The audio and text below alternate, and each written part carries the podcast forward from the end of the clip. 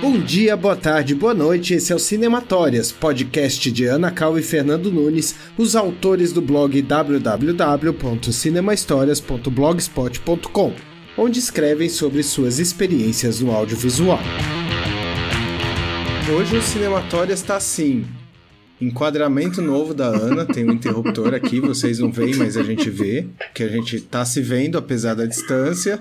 Então temos enquadramento novo e temos um quadro novo no podcast. Sim, teremos hoje. Hoje teremos um quadro novo. A gente vai dar spoiler do quadro é, novo? Deixa surpresa, ah, né? Deixa esperar lá pro final. Ah, é. Tá vendo?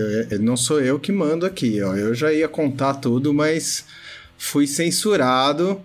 Então a gente não vai contar nada, nem spoiler. Vocês vão saber daqui a pouco o que é o quadro novo que tem no podcast. Spoiler é um nome chique para dizer fofoqueiro, nome né? Nome chique para chamar de fofoqueiro, exatamente. É. Vamos fofocar ali na frente mais. E falando em fofoca, então, obrigado, Ana. A gente já começa, né? Fofocaiando. Eu quero fofocaiar hoje, que a gente parou faz um tempo já no podcast, que a gente não fala exatamente do, da carreira de vocês, né? A gente falou bastante do Fê no Ceará. Sempre, né? A gente, Praticamente uma é, década. Já, a gente já trouxe. Já trouxe até o Edu Ramos aqui é. para tirar a prova da, da, da, história. Só falta a Sandra Kraucher. É, é. para tirar a prova da história do Ceará, né? A gente é, também já falou bastante é, do começo da sua carreira, Ana. Tem dois textos que eu gosto bastante das séries dos textos que o Fê e a Ana escrevem no www.cinemahistorias.blogspot.com, que o Fê escreve um momento da carreira dele e a Ana escreve outro momento. E os textos chamam a janela, janela 1 e 2. Primeiro de tudo, explica pra gente o que, que é uma janela, Fê. Então, janela é o seguinte, é quando se abre uma oportunidade, se abre uma janela de oportunidade e você entra nessa janela ou não, você pula nessa janela ou não. Né? Eu acho que aí é uma decisão sua. E é isso que eu comento no texto. Foram, foi um caso que aconteceu comigo. Dois casos, na verdade, eu conto lá que, lógico, depois vocês vão ler, mas o primeiro caso foi o seguinte: eu saí de freelancer e tava com, eu não sabia direito como funcionava esse mercado. Né? Não sabia como cobrar, como, como agir nesse mercado de freelancer. E eu caí numa produtora que o diretor de fotografia saiu de férias. E eu fiquei cobrindo ele lá. E mesmo depois que ele voltou, eu continuei lá de boa, assim. Mas o que rolou aí foi o seguinte: eles sempre achatavam o meu cachê, sempre cobravam metade do que o mercado pagava. Era basicamente isso. Até um dia que um RTV muito amigo meu me falou que ele tinha exigido para o trabalho.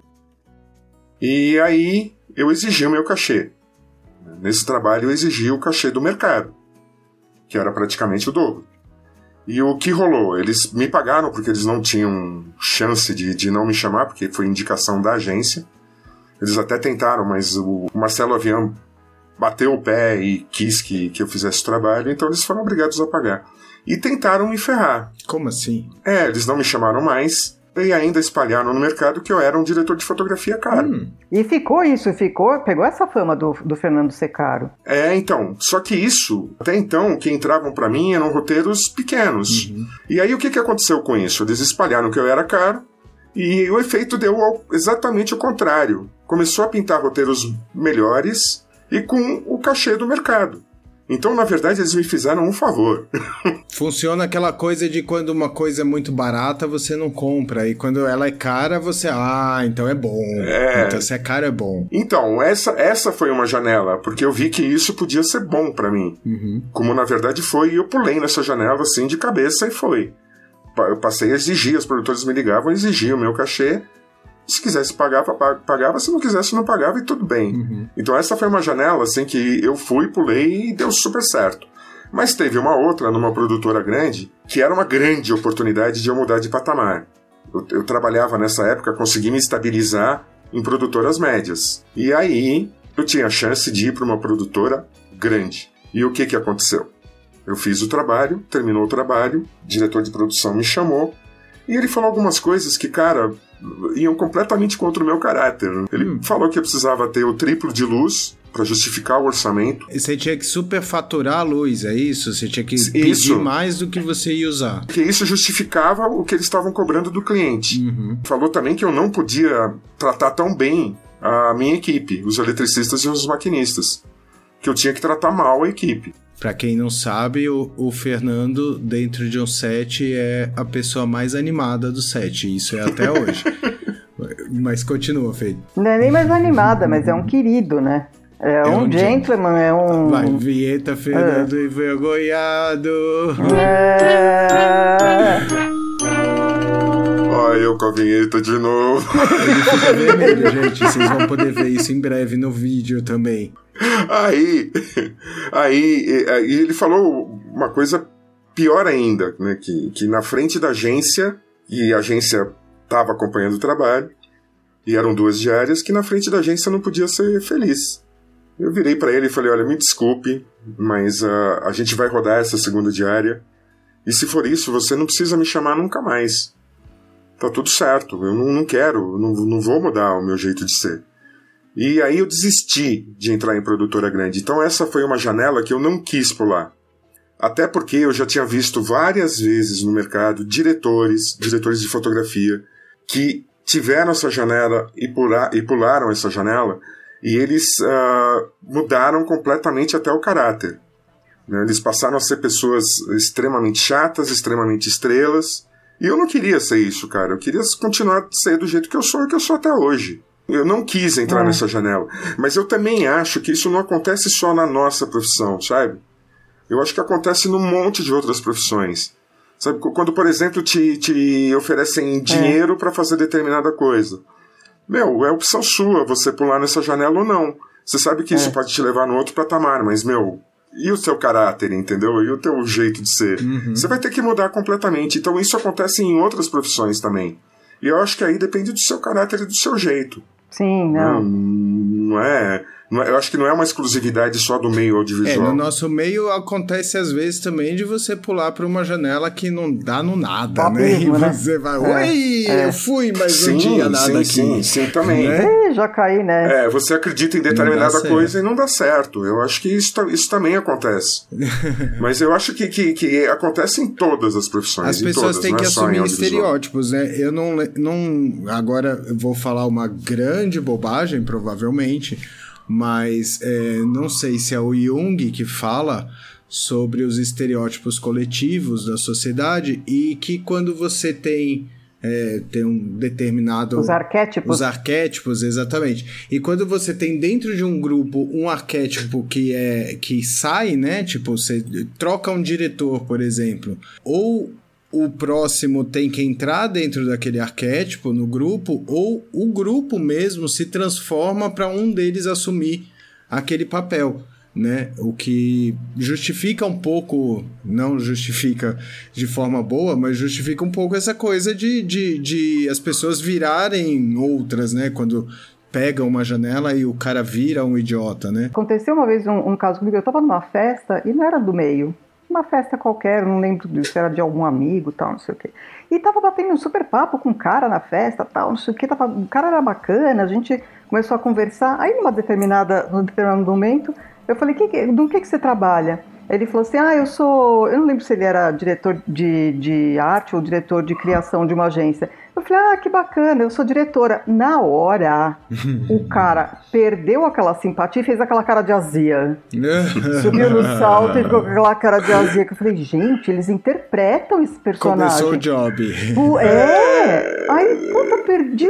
Sabe quando você perde assim o fio da meada? Eu falei: Ah, falou, cara, tchau. Porque parecia o quê? Que eu ia pedir trabalho pro cara para dirigir? Meu, a gente tava numa festa, não tinha nada a ver. Eu perguntei, sei lá por quê, o que, que o cara fazia da vida, sabe? Então, você falou de festa, Ana, e aí é, você me lembrou de uma outra. Tem, tem, tem coisas que a gente faz no meio que, meu, tudo bem, você não machuca ninguém, entendeu? Você não é obrigado, se você também não se corrompe.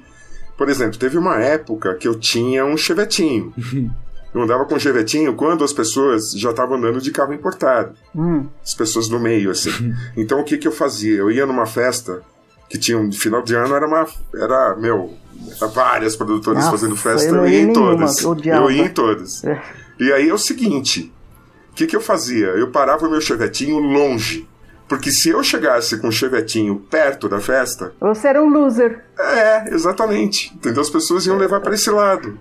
E aí eu era obrigado a parar longe, eu estacionava o carro bem longe e eu chegava a pé. Então, quer dizer, tem coisas que você faz, mas também não vai mudar o seu caráter, não vai mudar nada. Você faz porque é necessário você tentar fazer um, um mínimo de marketing nesse meio. Então, não podia chegar com chevetinho, não chegava. Você me lembrou disso. A gente às vezes faz coisas que não ferem ninguém. Então É, isso tudo bem, entendeu? é, é. Não ferem principalmente a você mesmo. É. Então, Eu acho tudo que bem. eu, eu já devo discordar. Eu acho que fere. Eu acho que devia ser uma sociedade que você pudesse chegar no seu chevetinho. Ah, Se não a você publicidade, quisesse. Zeca. Então, É, dessa é. época, isso também, isso também vamos deixar claro. É. Publicidade no auge da publicidade, É. anos 90, anos 2000. Sim. Né, não, agora- hoje em dia mudou bastante isso, quer dizer, tá bem diferente. Mas naquela época, o glamour da publicidade era uma coisa Nossa terrível. senhora. Hoje em dia é um É. esquema mais Uber, né? Você vai de Uber, não quer É. ter problema. Quer, tomar, quer beber um pouco na festa também, né? E tal. Então, um Uber resolve É tudo. Tá tudo certo. E você, Ana, como é que foi assim a sua o seu início de carreira nesse sentido? O seu texto da janela é um pouco diferente da do Fê, fala de um outro lado, Foi uma janela que eu não quis entrar, né? uma janela que você não quis entrar. Então, assim, foi assim, num bate-papo com o dono da produtora, tinha acabado de entrar, ele falou assim, ó, eu vou te fazer uma diretora famosa. Oba, legal, né, meu? O cara vai me vender nas agências, porque eu sou péssima em me vender. Eu sou péssima, eu não faço lobby, eu não vou em agência me vender. É, eu assim eu não tenho que também. ficar amiga de diretor de criação. É, não, mas pior é que assim, é, como eu sou mulher, Zeca, Sim. não dá pra eu falar pro cara, vamos sair pra jantar, tomar uma? É, é. como os caras fazem, Uhum. entendeu? Os diretores normalmente saíam com, com os caras, iam pro happy hour. Pra mulher é meio complicado isso, os caras já, né, levam pro outro lado. Mas enfim, aí esse cara falou, falei, bom, que bom, alguém vai me vender, alguém vai fazer essa ponte que eu sou travada, né? Aí ele começou, porque eu fiz fulano de tal, que era um puta diretor famoso na época, um dos tops que tinham no mercado. Ele falou, eu fiz esse cara. E eu fiquei, nossa, ele fez esse cara? Como, né? Aí ele contou um exemplo, que era como que ele ensinou o cara a, a, a ter uma postura de diretor. Hum, E que ele queria fazer isso comigo também, que a gente tinha combinado determinadas coisas pra gente fazer esse tipo. E ele contou assim, ó, por exemplo, a gente estava numa reunião, aí tava lá, então, reunião naquela época, quando era uma reunião de pré, quer dizer, a gente já tinha é, lido o roteiro, já tinha iniciado a produção, o filme já estava aprovado com orçamento, então a gente faz uma reunião de pré que é para mostrar, olha, a seleção de casting que eu escolhi são essas opções, é, o meu principal é esse daqui, qual agência você quer? Mesma coisa com figurino, locação e tal, você apresenta isso para a agência para não ser novidade para ninguém, né? Então daí você vai filmar, tá tudo já meio que aprovado. E aí ele falou que eh, eles combinaram de ser locação o piolho da história. E aí tá lá passando os slides na reunião, então toda a agência tava lá, tal, o pessoal da produtora, e o cara fazendo uma cara de, sabe, não tô nem aqui, eu sou moderno, sabe aquelas caras de diretor, ah, excêntrico, ele tá viajando, porque é o gênio, tal, não sei o quê. E aí passou, passou, passou a locação, daí a agência falou, nossa, essa, essa locação é fantástica, não sei o quê. Ele falou, não. Aí o cara virou e falou assim, como não? Ele falou, não, não é o filme. Mas isso já estava combinado. Aí assim, como não é o filme? Pelo amor de Deus, a gente está aqui, está prestes a, a- filmar, tal, não sei o quê. E naquela época, por exemplo, a- a- de um tempo para cá, em uma semana você produz um filme, entendeu? E põe no ar. Naquela época não, era demorado, cara. Levava um mês, às vezes, produzindo um filme. Ainda mais um grande filme do, uhum. do cara lá que, né? E aí ah, fica todo mundo da agência, não, não sei o que, não, é o filme, não é o filme. Então era um cara super exigente, tal, não sei o que. Aí toca o, o atendimento virar e fala, bom, então, gente, desculpa, a gente marca uma próxima reunião, a produção vai atrás de locação. E aí ele tá lá na próxima reunião, tá? Todo mundo sentado lá, ele lá olhando com aquela cara de desgraça, não sei o que, não sei o que, não sei o que lá, de repente ele pula da cadeira. É essa! É essa locação, achei, esse é o filme. Aí todo mundo da agência, ah, meu, Todo mundo feliz que acabou. Acabou. não, nossa, olha como o cara é, o cara achou, então ele viaja no filme, sabe aquelas coisas? Pô, é um filme publicitário, cacete, não é uma longa-metragem, né? E aí eu fiquei olhando para a cara do cara, eu falei, meu amigo, eu saí do teatro para não atuar e você está pedindo para eu atuar. Eu vou deixar de ser eu e ficar fazendo gênero na, sabe, na reunião e falando que eu não quis aquela pessoa, aquele. Ah, putz, me deu uma decepção. Aí eu comecei a lembrar de todos os diretores que eu conhecia, ou, ou assistente mesmo de direção que era deslumbrado, ou diretor de produção que fazia aquelas poses. Né? Meu, era tudo personagem aquilo. Quando o cara tava lá sozinho com a família dele, ele não era daquele jeito, entendeu? Tanto é esse cara que, que encontrou comigo numa festa que tava lá, ele, ele, autêntico, de repente ele. Sou diretor de criação. Então isso me deu uma, uma brochada na publicidade. Tanto é que depois eu parti para a parte de o segmento de política, que pode ser sujo, pode ser isso ou aquilo, mas é, é, era um segmento em que as pessoas eram mais autênticas, entendeu? Até cruéis, porque jornalista é meio cruel, né? Mas tudo bem, eu entrei nessa e aprendi. Eu preferi mil vezes trabalhar com com, com essa verdade do que com aquela fantasia idiota, entendeu? Eu conheci um fotógrafo de estilo, Ana, hum. que começou a trabalhar em, em, cinema e em publicidade. Começou a fazer direção de fotografia. Começou a fazer direção tá. de fotografia, junto com o diretor. E eles faziam exatamente isso, os dois, ah. em reunião. E aí eles combinavam o que, que eles iriam recusar naquela reunião. Olá. Então, uma hora era a locação, outra hora era figurino, sabe? Outra hora era casting, mas tudo isso combinado antes. Qual que é a vantagem? Ah, para você mostrar que você é exigente. Então, mas não é. é. nenhuma vantagem no sentido da produção do filme. O filme não, não. melhora claro não. com uma atitude claro dessa, era só não. um hábito de classe, assim. É de... Marketing. Era, era um marketing, é. marketing, pessoal. marketing ridículo, horrível. Hum. Era um marketing pessoal. Uhum. E ridículo e horrível, né? Porque você atrapalhava toda uma produção. Imagina quanto de, de grana não ia fora nisso, né? Porque as pessoas tinham que sair de novo para produzir. Né? Então, meu, é ridículo, é ridículo. Era, né? Claro. Eu não sei, não. Hoje em dia ainda encontro alguns, viu? Ah, outra coisa que também era combinado. Por exemplo, é, diretor ou diretora, né? Tinham poucas na época. É, combinava com o seu secto, né? Então, o, os, os que cercavam a pessoa eram piores do que a pessoa. Eles faziam um drama, eles faziam um, um suspense, um, um, A pessoa vai chegar, a pessoa vai chegar, ficava todo nervoso com aquilo, tal, não sei o quê. Meu, e a pessoa nem era tudo aquilo, entendeu? Então, assim, existia um. Meu, era muito feio, era muito feio. Eu é. olhava aquilo, às vezes eu dava risada, mas às vezes eu lamentava, porque eu falava, a que ponto o ser humano chega que o trabalho praticamente é a maior parte da nossa vida, porque é, a gente fica muito tempo trabalhando no, no, audiovisual. Não é um dia normal de trabalho da pessoa que entra às 8 sai às 5, ou entra às 9 sai às 6, sei lá. A gente entra às 4 da manhã e sai às, sei lá, 11 horas da noite. Então, você imagina você ficar nesse ambiente e ficar nessa nessa interpretação de personagem, quer dizer, que, que, até que ponto será que a pessoa se acostuma com aquilo e ela vira aquilo? É, e, era, e era em tudo, né? Que eu trabalhei numa produtora logo que eu saí de freelancer. Que depois eu saquei qual era. era eram dois sócios, né? É. A produtora tinha dois sócios. Aí um era o malvado, o outro era o bonzinho. É. Bad cop, good cop. E os dois eram ótimos, assim, entendeu? Eram ótimos. E tem coisas também, Ana, que a gente às vezes nem fica sabendo também, né? Porque, por exemplo, Branca que era um câmera que eu trabalhei Adoro muito com ele. Branca. Então, eu trabalhei muito com ele, muito, muito, muito. Eu era muito amigo dele. E aí teve uma vez que ele falou para mim, meu, fulano, ele trata a gente muito mal. Né? Ele deixa a gente com fome, deixa a gente, Nossa. trata a gente mal, não sei o que, era o produtor. Na verdade, era o coordenador de produção da produtora. Eu falei, mas meu, não percebo isso dele, ele é um cara é. tão legal, tão bacana, não sei o que. Ele falou, meu, olha a sua posição. Você está no topo da cadeia alimentar. eu não. É.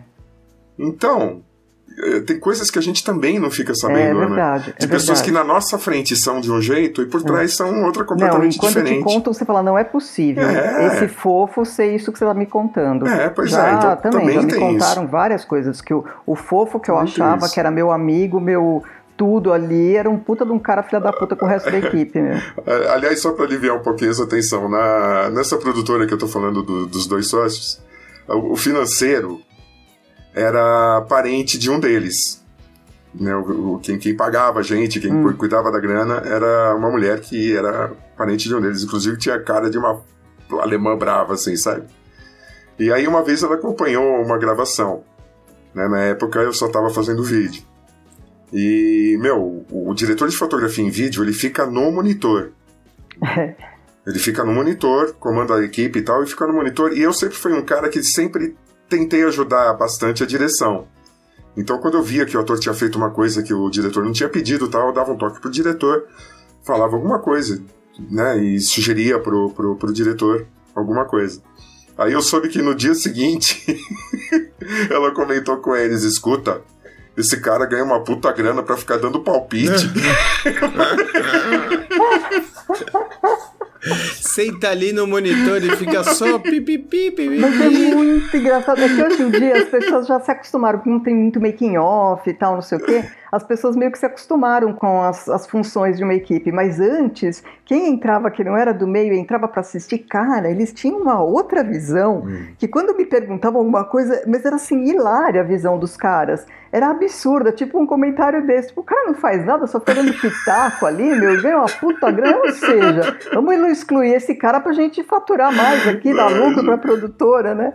Esse cara não serve pra nada. Ainda mais o financeiro comentar isso, né? É, mas é, então, mas financeiro. É engraçado que o financeiro nunca. Ele não sabe mesmo, né? É uma pessoa à parte da produtora, né?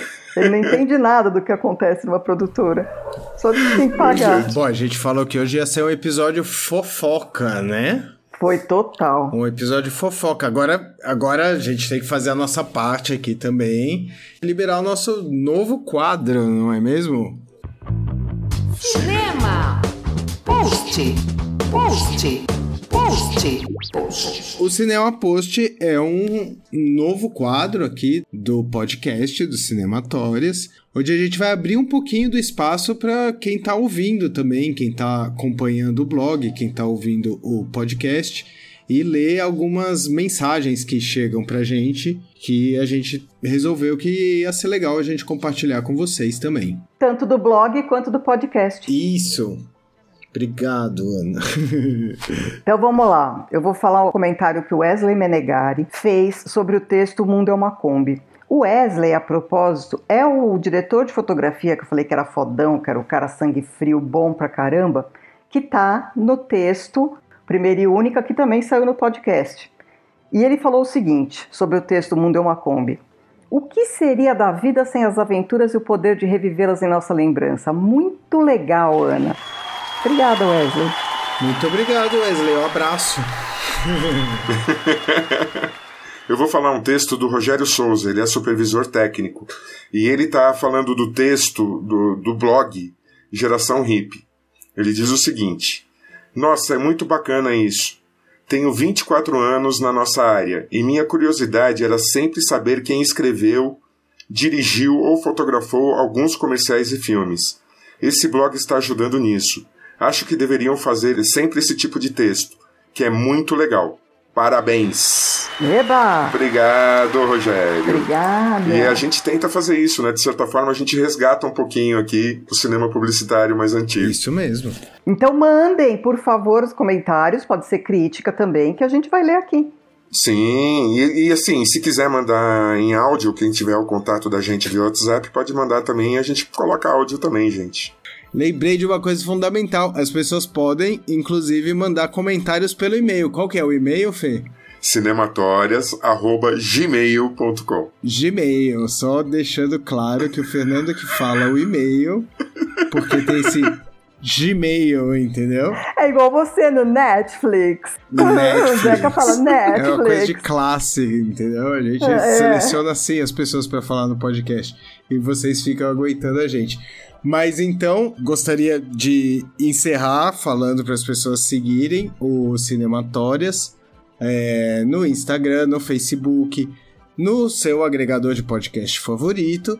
E, obviamente, não deixarem de entrar no www.cinemahistorias.blogspot.com, se inscrever no blog, porque toda semana tem texto novo. Lembrando que o Fê também gosta de lembrar que em cada texto não é só o texto, sempre tem alguma coisinha a mais, sempre Sim. tem ali uma surpresa também para quem dá uma checada no blog. Então é isso, eu me despeço por aqui. Alguém tem mais alguma coisa a acrescentar? Beijo pro Branca! Tchau, gente. Beijo, Branca! Então, muito bem, a gente. É, esse, esse aí foi. Não vale colocar isso. Roland? Action! Entendi porque tantos diretores e diretores de fotografia mudavam completamente sua personalidade quando passavam a trabalhar em produtoras grandes. O glamour da publicidade na época exigia mais do que profissionais. As pessoas tinham que ser atores de uma comédia triste. Nunca mais quis sair do meu mercado de produtoras médias. Lá sou feliz até hoje.